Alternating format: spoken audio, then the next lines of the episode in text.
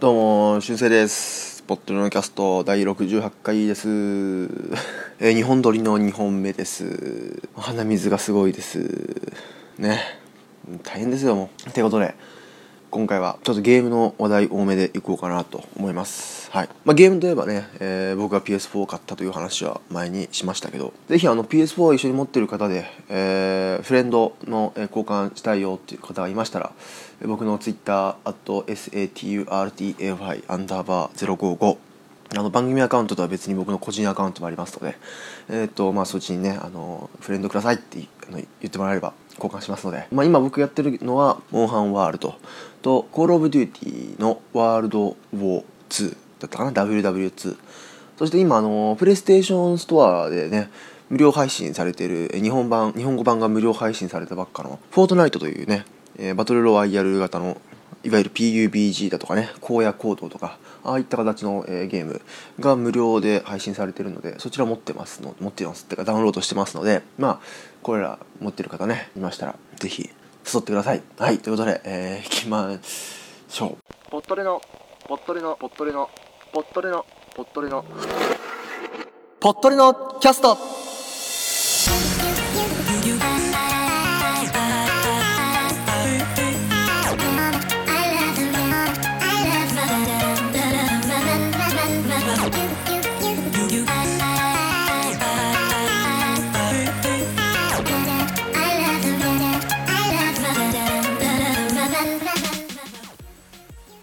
この番組はニュース音楽ボイスブログなどさまざまなテーマでゆるく雑談していく番組です。皆様の感想をお待ちしております。詳細は番組の最後もしくは番組のホームページをチェックしてみてください。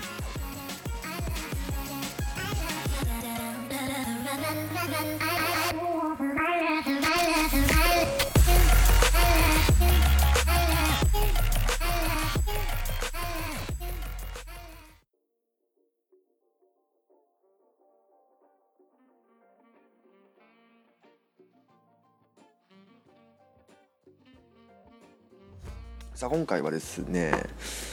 えー、と PS4 任天堂スイッチの話をねちょっとねしようかなと。僕は PS4 買ったよという話なんですけどまああの僕はあの PS4 とか据え置きゲーム機の話はずっと前に一気でやったかなポットリの、うん、確かやったと思うんですけどまあ Wii 以降買ってないと。携帯ゲームは PSP4 買ってない。えっと、弟がなんかね、弟がお祭りのなんか福引きかなんかあるじゃないですか。あれで PS ビーターを当ててるんですよ、実は。けどあれは僕は触ってないので、僕自身は PSP が最後ですね。弟はビーター持ってますけど。あれ、ほんと当たるんですね、あの福引きのやつね。うん。まあでも、お祭りの日に持って帰ってきたから当たったんでしょう。で、PS ビーターを、まあ弟は持ってると。で、テレビゲームは Wii。でももう Wii も閉まっちゃってるんで、遊んでもないですけど、が最後、だ Wii U だとかね、3DS だとかは全部飛ばしてきてるわけですよ。で、まあそれで久しぶりも数、年ぶりね、あの、僕が PS4、えーゲーム機、ゲームハードを買ったわけなんですけど、まあその、やるに、買うにあたって僕はね PS4 でやりたいゲーム。まあ僕はちょうどモンハンが流行ってたですし、まあ、コールオブデューティーとかなりたかったですからまあ僕は迷いなく即決で PS4 を買おうと思ってたんですけどまああの任天堂の方からね、えースイッチ、えー、任天堂スイッチというハードが出ていますね。でえっと僕の弟は実はね去年ね任天堂スイッチを買おうとしてたんですよ。結局買ってないんですけど。してたんですけどまあ皆さんねスイッチと PS4 どっち買いましたか的な。果てはこう任天堂かソニー派か的な、まあ両方持ってる方もいると思いますけど。ね僕もねあのまあ僕も基本どっちも好きなんですけどやっぱこうちっちゃい時は DS DS っ子だったので完全に任天堂の方ばっかやってましたね。Wii もそうですし DS が一番使いってた使ってたやつ。3DS じゃないですよ。普通の。普通の DS ですよ。を一番使ってたんで。どっちかというと任天堂よりちっちゃい時はね。ただ PSP 買ってからやっぱソニーとかのプレイステーション系も面白いなと。あとまあ何回か話してますけど僕おばあちゃん家にね昔のプレイステーション1と,、えっとスーパーファミコンが残ってるんですよ。でそれでもおばあちゃん家行った時にそれで遊んでたりもしてたんでそれで昔のゲームもやっててまあそれも両方ねソニーと任天堂ありますよ。プレイステーションと。1しかも1ですからね。プレイステーション1と。でもうちにもプレイステーション1あったか昔、うん、とかとかとかあってですね。まあどっちでも僕は一応遊んではきてるんですよ。でもなんか友達ではこうもううちはソニー一択で任天堂系買ったことないとかね。僕は任天堂系ばっかりよとかそういう子もいるわけですよ。皆さんどっちの方が好きですかっていう話なんですよ。で、まあ、大体ね、あの、任天堂とソニー、えー、まあ同じような時期に、えー、新機種を出して、で、それがどっちが売れるかとかね、どっちが人気かみたいな話を毎回やってますけど、まあ、例えば 3DS とビーターとかね、Wii U ととか、えー、とか Wii と PlayStation 3とか、で、今回はもうまさに PlayStation 4と Nintendo Switch っていう形になってるんですけど、さあ、どうでしょうか？まずね、据え置きテレビゲーム機をコンソールと言います。ちなみにテレビゲームのことを英語ではビデオゲームと言います。ということなんですけど、えっと、今 PS4、この PS4 が発売されたのは2015年かな？2015年とか、そうですね、2014とか5とか、えー、3年ぐらい前にもすでに出てると。で、任天堂 switch は去年出たと。いう形なんですけど、じゃあ、ね、PS4 何ができるのかと。PS4 はですね、えっ、ー、と、まあ、プレイステーション3とほとんど、えー、できることはほとんどできる。ただ、プレイステーション4は、こうなんだろう、あの、生配信とかね、あの、できたりとか、結構こう、なんかゲーム以外のことも充実してるみたいな。例えばこう、え、ネットフリックス見れたりとかアマゾンプライム見れたりとかね、まあ、僕任天堂の方持ってないんでスイッチもできるのかとか分かんないんですけど、まあ、とかできるからあのプレイステーション4買ってゲーム買わなくてもそういうサービスも使えますから、まあ、もちろんゲーム買った方がいいんですけど、まあ、できるわけですよ。あとなんかあの録画できたりもしますよねテレビのねとかね。そういうのもあると、うん、でやっぱプレイステーションは今の流行りとして僕もやってますけど FPS 系ゲームがとってもこう人気とこの辺りが強い。まあ要するに海外ゲーですね。海外ゲーが結構強いと。でまあ任天堂 switch は国内ゲーが多いといった感じの、えーとまあ、僕の、としてはこういうそういう住み分けというか、えー、認識なんですけどでなんかあのイメージとしてはプレイステーション系はこうどんどんこう性能を高くしてるみたいな高性能にしていく CPU をいいのにしたりとかそれこそなんかあれですよねプレイステーションのなんかプレイステーションを北朝鮮かなんかが爆買いしてなんかロケットの CPU に使おうとしてるみたいなそういう話もなんか一時あったようななかったような気もしますけどそういうくらいやっぱ性能がいいと。うん、でまあ、ちょっと今後あのパワーニュースのコーナーでもゲーム系の、えー、ニュースを結構多く取り上げていこうかなとか思うんですけど、まあ、そのここにも出てくるように、まあ、注目されてると。で逆にね任天堂はこうやっぱ高性能化をさせるというよりもこう例えば今回のスイッチみたいになんかタブレットっぽく外でも持ち歩けるしコントローラーも持ち歩けてなんかはず取り外せてみたいなそういうなんだろう遊び方みたいな今までのゲーム機にないようなデザインとかそういう方向でこう進化させていこうとしている感がありますよね。まあ 3DS とかもそうですけど 3D にしてみたりとかね。なんで僕もスイッチやってみたいんですけど僕の周りに持ってる人はいないんでまあやったことがないいじったこともないですね。ただこのスイッチってこの、まあ、僕の友達がこの前プレゲームの話してて僕がプレイスポプレイ4買ったよって話したらあの僕はゲスイッチが欲しいんだいうわけですよ。で「ああなんでスイッチがいいの?」って聞いたら NBA 系のゲームがバスケ好きなやつなんでがやりたいと。で同い年なんですけどなんかその据え置きゲームだとやる時間が限られてきて忙しくなっちゃうとできなくなっちゃいそうだからなんか買っても無駄だみたいなこと言ってたんですよ。だったらスイッチの方が、まあ、持ち歩きできるしこう空いた時間にできそうだからこっちの方がいいって話をしてたんですよ。ただねただですよ。まあもうプレイステーションスイッチ出て数ヶ月経ってますよ。でまあ周りの友達も欲しい欲しいって言ってるから、まあ、売れてると思うんですよ。でもあのスイッチを外で持ち運んでやってる人俺僕見たことないんですよ。一人一回だけしか見たことないです。駅で小学生ぐらいの子がエスカレーター乗りながらやってったのしか見てないんですよ。しかもそれ小学生だしね。だから大人とかが例えばカフェとかね。まあ電車とかでもいいですよ。とかとか。でスイッチ持ってやってるの見たことないんですよ。だから結局みんな据え置きで使っちゃってるんじゃないかなと思うからだったら据え置きだっただけだったら PS4 でいいんじゃないのっていう感じがするんですよ。あれは持ち運びできるから。まあもちろんねスプラトゥーンがやりたいとかそういうだったらもちろんスイッチ買った方がいいんですけど。あのまあ単に据え置きだけっていうところで見たらプレイステーションの方がいいのかなと思いますよ。まあ、持ち運びできるからスイッチ、えー、なんか買うみたいなとこもあるんじゃないかなと思うんですけど結局なんかやってる人いないじゃないですか。皆さん見たことありますか、うん、僕も小学生みんな見たことあるっていう周りに言ってる人もみんななんか小学生とかそのぐらいでやっぱ大人がなんかね使ってるとかそういうことは見ないんですよ。なんかね電車乗るとたまに必死でこうビータやってる大人の人とかたまに見ますけどスイッチは本当にない。なんで結局プレイステーションかなと。ただ僕あの話しましたっけ？プレイステーション VR を僕が体験した話。僕の友達が VR 持ってるんですよ。プレイステーション VR、まあ、こういうのはやっぱやっぱプレイステーションならではのやっぱこう性能でいくみたいなとこありますけどね、まあ、プレイステーション VR で僕あのー、友達ん家になってでやらせてもらってねバイオハザードの体験版やらされたんですよ。強制的に。でもめちゃめちゃビビリですから。しかもビビリとかのレベルレベルじゃないですよあれ。やったことある人います ?VRPSVR あれもうビビるとかの問題じゃないですよ。ビビリとかの問題じゃない。もうリアルすぎてもうめっちゃ怖かったです。あの普通になんかねなんかもうちょっとなんかお気楽なゲームやらせてくれよかったのにさしょっぱなからもうなんかバイオハザードの体験版やらされてめちゃめちゃ怖かったんですけど VR でやるともう全然違う。もうリアルすぎて。あとねこれ問題なんですけどね僕酔うんですよあれ。めちゃくちゃ酔うんですよ。あんまゲーム酔いとかってそんなにしないんですけどただこうやっぱ乗り物酔いは僕すっごい超激しいですからあのね VR 酔いしちゃって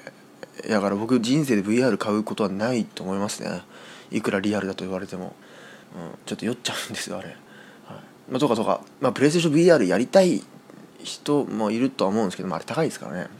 とかね。あってプレイステーション4とまあスイッチ、まあ、まだ持ってない人いて買いたいっていう人はどっちがやりたいか、まあ、どっちにどういうゲームが出てるかとかありますけど、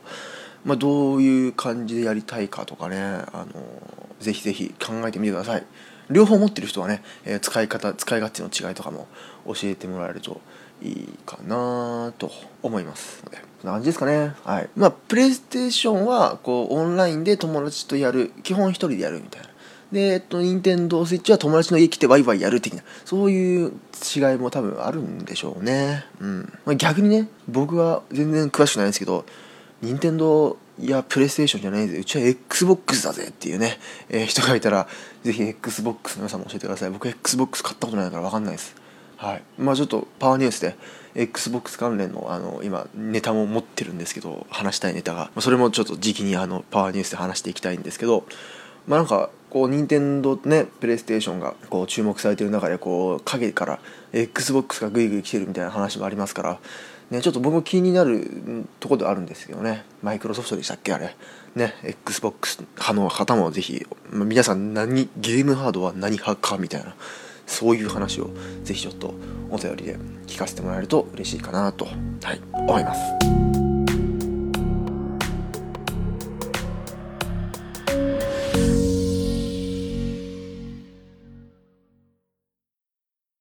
カボスのちょっと聞いてみませんか？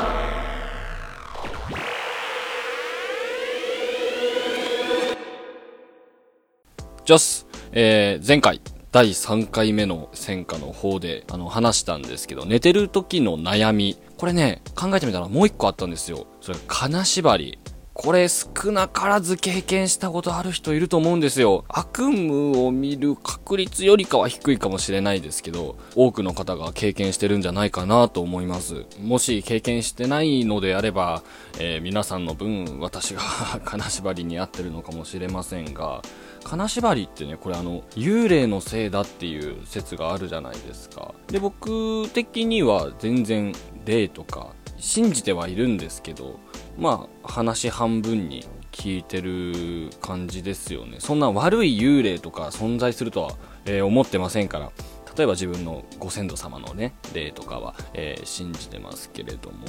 で、えー、そんな中で、え初めて金縛りにあったっていうのが高校2年生の時だったんですね。部活が終わって帰ってきて、えお風呂に入ってね、え寝てましたら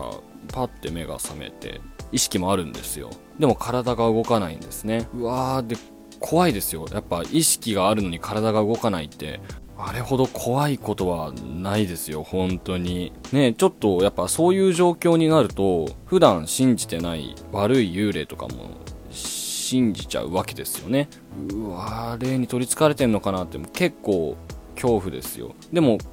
周り見渡そうとしてね、首動かそうとしても、えー、動かないわけですからね。まあ、その後意識が遠のいてパッと目が覚めてあさっき金縛りに会ってたんだ。でも待てよ今日部活終わって疲れてたからそれで脳がちょっと麻痺してんのかななんてやっぱ1回目ですからね思いますよ。その後もね何度か、金縛りに結構な頻度で、えー、会いましてまあその度にまあ疲れてんだろうななんて思ってましたけど回数を重ねるごとにちょっと金縛りに色味が加わっていくんですよ。ある日はねパッて目が覚めたと思ったら、まあ、体が動かなくてパーンって周りが真空になって息ができなくなるんですね。で体が動かないプラス息ができなくなって本当に苦しくて。でまたある日はパッて目が覚めたら周りが海になってまた息ができないプラスなんか水の重みがあって沈んでいくんですよね体が。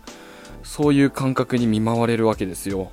さすがに怖くなりましてね。ちょっと親にも相談して実家のね、えー、マンションの管理人さんのところに相談しに行ったわけですね。あ、何丸何号室の〇〇です。実は最近あの、よく金縛りに会ってて、あまり信じてはいないんですけど、もしかしたら悪霊のせいかななんて思いまして、昔この部屋で何かありました？ああ、その部屋ですね。えー、実は今から40年ほど前に、その部屋で自殺した人がいるんですよ。えー、嘘はい、嘘です。ええー、大人は嘘ばっかり。やっぱり幽霊は信じない。カボスです。カボスの、ちょっと聞いてみませんか？はい、というわけで、第4回目でございましょうか。カボスのちょっと聞いてみませんかの時間でございます。皆様どうぞよろしくお願いいたします。ということで早速参りましょう。今回のテーマはこちら、じゃじゃん嘘ですね。はい、皆様少なからず一度は嘘をついたことあるんじゃないですか？私もね、えー、もう息をするように、えー、嘘をつきますけど普段からね。本当あの人狼ゲーム並みに、えー、嘘をついてますよ。なんならさっきの小話もね、えー、8割は嘘ですから。そんなことはねえか。最後の話は嘘ですよ。管理人さんと話したってあの話は嘘なのでね、そこはちょっと察してほしいんですけども、こういうふうにね、まあ、ちょっと軽く、まあ、笑いにできるような嘘だったらいいんですけど、まあね、人を傷つけるような嘘もありますし、まあ状況によっては、えー、ね、関係性、友人関係とかが、えー、崩れるような嘘とかもあるんじゃないかなと思うんですけど、実はそういう経験をね、中学生の頃にしたことがあるんですよ。その時の話を、えー、ちょっと今日はさせていただこうかなと思うんですね。えー、中学3年生の時かな、えー、毎朝一緒に学校まで行く友達がいたんですけど、その子の、まあ、うちの中学校がね、あの、学校指定のリュック型、横長の、まあ、背負う感じのバッグを使ってて、えー、そこにね、教科書とか入れて、毎朝制服着て、それを背負って学校まで、えー、行くんですけども、まあ、その、一緒に行ってた友達のリュックに、あの、今、カラスが糞をしたよって、糞をして、リュックの上に落ちてきたよって、えー、嘘をついたんですよ。えー、普段なら、こう、やっぱふざけ合う、えー、ような友達、ふざけ合える友達なんで、ふざけんなよ、嘘つくなよとか、マジでみたいな、えまあ中学生のね、え慣れ合いじゃないですけど、え慣れ合いというとちょっと言い方悪いですね。まあ、やりとりが、えあるんですけど、その日ね、ちょっと機嫌が悪くて、その子の。で、もう向こうが詰め寄ってくるわけですよ。お前のさ、そういう面白くない嘘、朝から本当にうざいんだよ。みたいなことを言われて、もし、これで学校着いた時点で、俺のリュックに鳥の糞落ちてなかったら、お前本当に縁切るからなって言われて、えー、縁は切りたくないし、でも鳥の糞は落ちてないしっていう絶対絶命的な状況でございまして、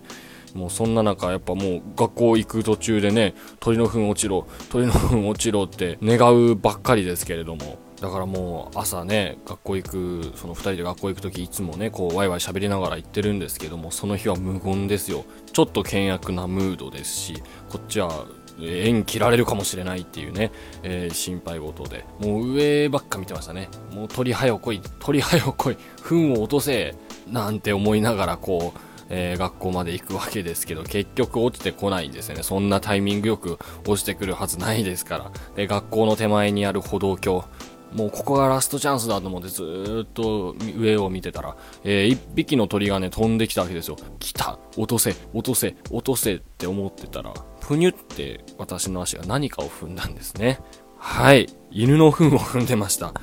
上の方ばっかり気にしすぎて、えー、下を見てなかったわけですね。えー、静寂の中、隣の友達が、えー、犬の糞を踏むっていう、え、その特殊な状況をね、さすがにもう面白いと思ってしまったのか、とも、あの、隣でね、無言だった友達も、まあちょっと笑ってくれて、まあ犬の糞を踏んだことで仲違いをせずに済んだ運があったな、なんて言ってますけども。はい。はい、ということで、今回は、えー、嘘をついたことによって友達と仲違いしかけたんですが、犬の糞を踏んだことによって、それを回避したというお話でした。はい、全部嘘です。ちなみに本当の話は、えー、歩道橋の手前にある踏切を待ってる際に友達のリュックの上に鳥の糞が本当に落ちてきました。それでは皆さんまた会う日まで。さよなら、さよなら、さよなら。さあ、カボスくんへのコーナーへのお便りは、通常のポットリと同じく、ハッシュタグ、ポットで、もしくはメールフォーム、もしくはメールからお待ちしておりますので、ぜひぜひ送ってください。今日の動画。さあ、今日の動画、えっ、ー、と、前回、ホワイトハウスが紹介、アップロードしたゲーム、バイオレンス・イン・ビデオゲームでしたっけ？ちょっとね、黒いシーンを集めて、こういう銃乱射事件のとかはこういうゲームに影響されてんじゃないかみたいなのをこう示すような動画をアップしてめちゃめちゃ非難されてるという話をして動画紹介しました。そしてまあこの動画には続きがあるっていう話をしましたよね。このストーリーこの流れには続きがあるって話をして今回はその続きの動画を紹介したいと思います。さあホワイトハウスがねゲームの有害性を訴えるためにアップした動画物議を醸してその後ですねアメリカの NPO 団体ゲームズ・フォア・チェンジがこれに反論する形で逆にゲームの美しさを切り取った動画を投稿したんです。はい。えー、ホワイトハウスの偏った考えを批判した動画に、えー、逆にこっちは共感の声が高まっています。ということでそうなんです。逆にゲームはそんな黒い有害なもんじゃないぞと。こういう綺麗なゲームだってあるんだというところを、えー、集めた動画が反論としてアップされたんですね。こちらハッシュタグゲームオン88 seconds of video games か。というね動画なんですけどこちら。NPO 団体がアップしました。3月8日ホワイトハウスの YouTube アカウントはゲームの世界の暴力という88秒の動画を公開しました。動画には殺傷能力の高い銃で人を撃ち抜いたりナイフや斧で人を殺す場面などテレビゲームの残虐なシーンだけが集約されていますと。で3月12日その4日後にこのゲームズ・フォア・チェンジという団体はホワイトハウスの意見の反論として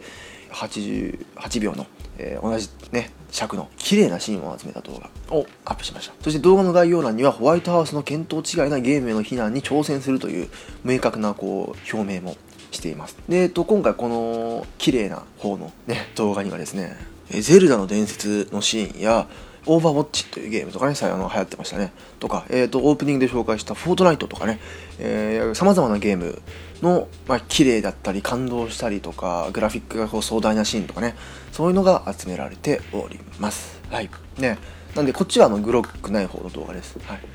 まあ、あのー、僕としてはこう、なんだろう、これもいいんですけど、できればあのホワイトハウスの方が出してきたあのフォールアウトとかねコールオブデューティーとかのそういうゲームの逆に綺麗なシーンとかも入れてほしかったなとか思いますけど、まあ、これはねいいですよ、まあ、こっちはまあそもそもあっちはそもそもが17歳以上向けゲームででこっちはなんかゼルダとか普通にあの全年齢対象向けのゲームがあるのでまあ綺麗なのはグロいシーンがないっていうのはまあもちろんなんですけどだからこの動画もこの動画ですごくいいんですけどまあできればコールオブデューティーとかのいい、逆にいいシーン、逆にグロくないシーンを入れたりとかね、してもよかったのかなとか思いますけど、まあ一応フォートナイトとかね、こうなんだろう、人を撃つ系のゲームも一応、まあ入ってはいますので、こういった動画でやっぱこうね、ゲームはそんなに犯罪に関係ないんだぜっていうところをね、あのぜひちょっと少しでもアピールできたんじゃないかなって思いますね。まあこれちょっとこの後どうなるのか、ちょっとね、やっぱこう今トランプとかああいうホワイトハウスがああいう動画出してますから本格的にこうゲームへの規制が行われるのか行われないのかとかそういう多分これあの続きが今後あるとは思いますのでね、うん、ちょっとゲーム業界どうなっていくのかチェックしていければいいなと思います。はい。ということで今回はこちらホワイトハウスへの対抗動画、ハッシュタグゲームオン88 seconds of video games。はい。こちら、ぜひ、えー見てみてください。パワーニュース。さあ、パワーニュースです。えこれ、パワーニュースも今回ゲーム系の話です。まあ、さっきね、ゲームは、えー有害ではなく、犯罪につながるものではありませんよって言ったばっかなんですけど、ゲーム系の恐ろしい事件が起きているようです。はい。ただ、これはね、ゲームの有害性っ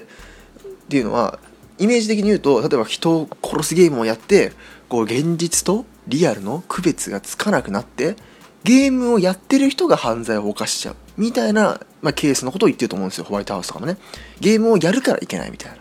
ただ、この事件に関しては逆です。ゲームをやっていたがために襲われちゃったというタイプの事件でございます。はい。彼氏を日本刀で殴りつけ、切りつけ逮捕。理由、ゲームに熱中しすぎていたからということです。はい。ゲームのやりすぎでプロゲーマーを目指す男性が彼女に日本刀で切られるという事件がありました。えー2018年3月上旬上旬、えー日本刀でボーイフレンドを切りつけたとして、えー殺人未遂容疑でワシントン州に住む30代の女性を逮捕しました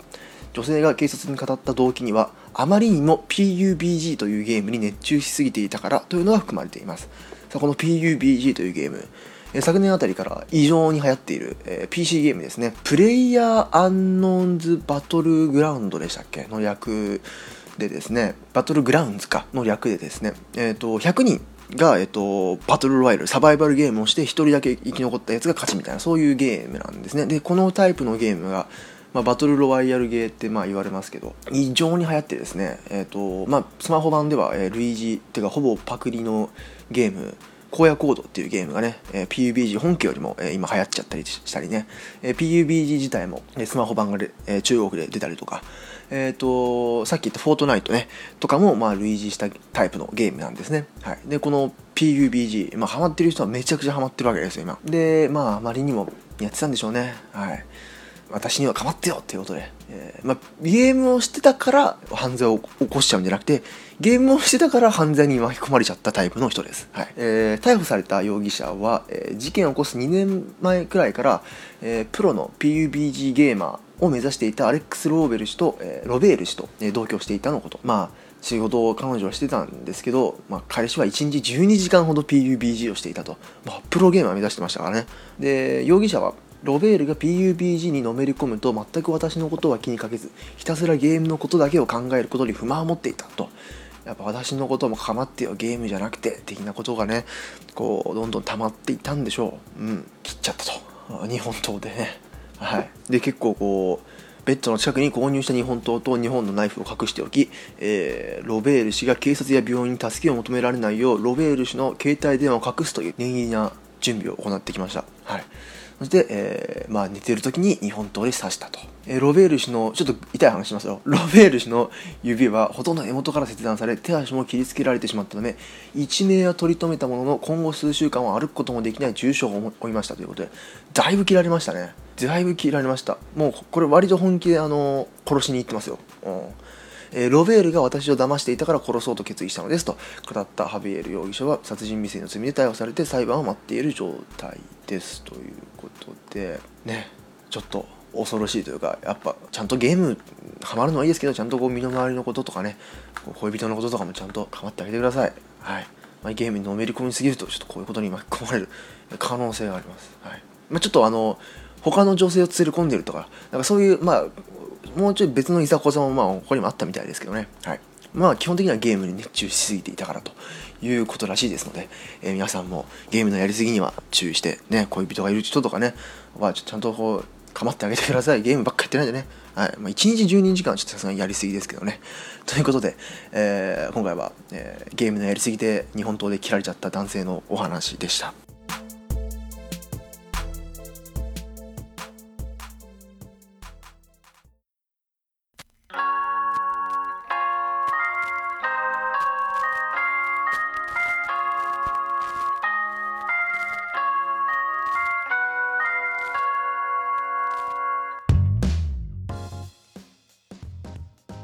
さあということで今回はゲームの話尽くしでしたけどね。どうでしたでしょうか？ね。皆さんまた、えーこんなゲームやってるよとかこういうゲーム面白いよとかあったら教えてください。僕スマホのゲームはねやっぱスマホの性能が落ちてきてちょっと重くなりがちなんでちょっとあんまやってないんですけど最近。まあ基本的に PS4 とかねやりたいと思いますのでぜひなんかいいゲームとかあったら教えてほしいなとお便りお待ちしております。この番組では皆様からのご意見ご感想を募集しています。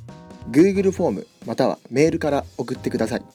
匿名希望の方はショートメッセージサービスサラハを開設しているのでそこから送ってください。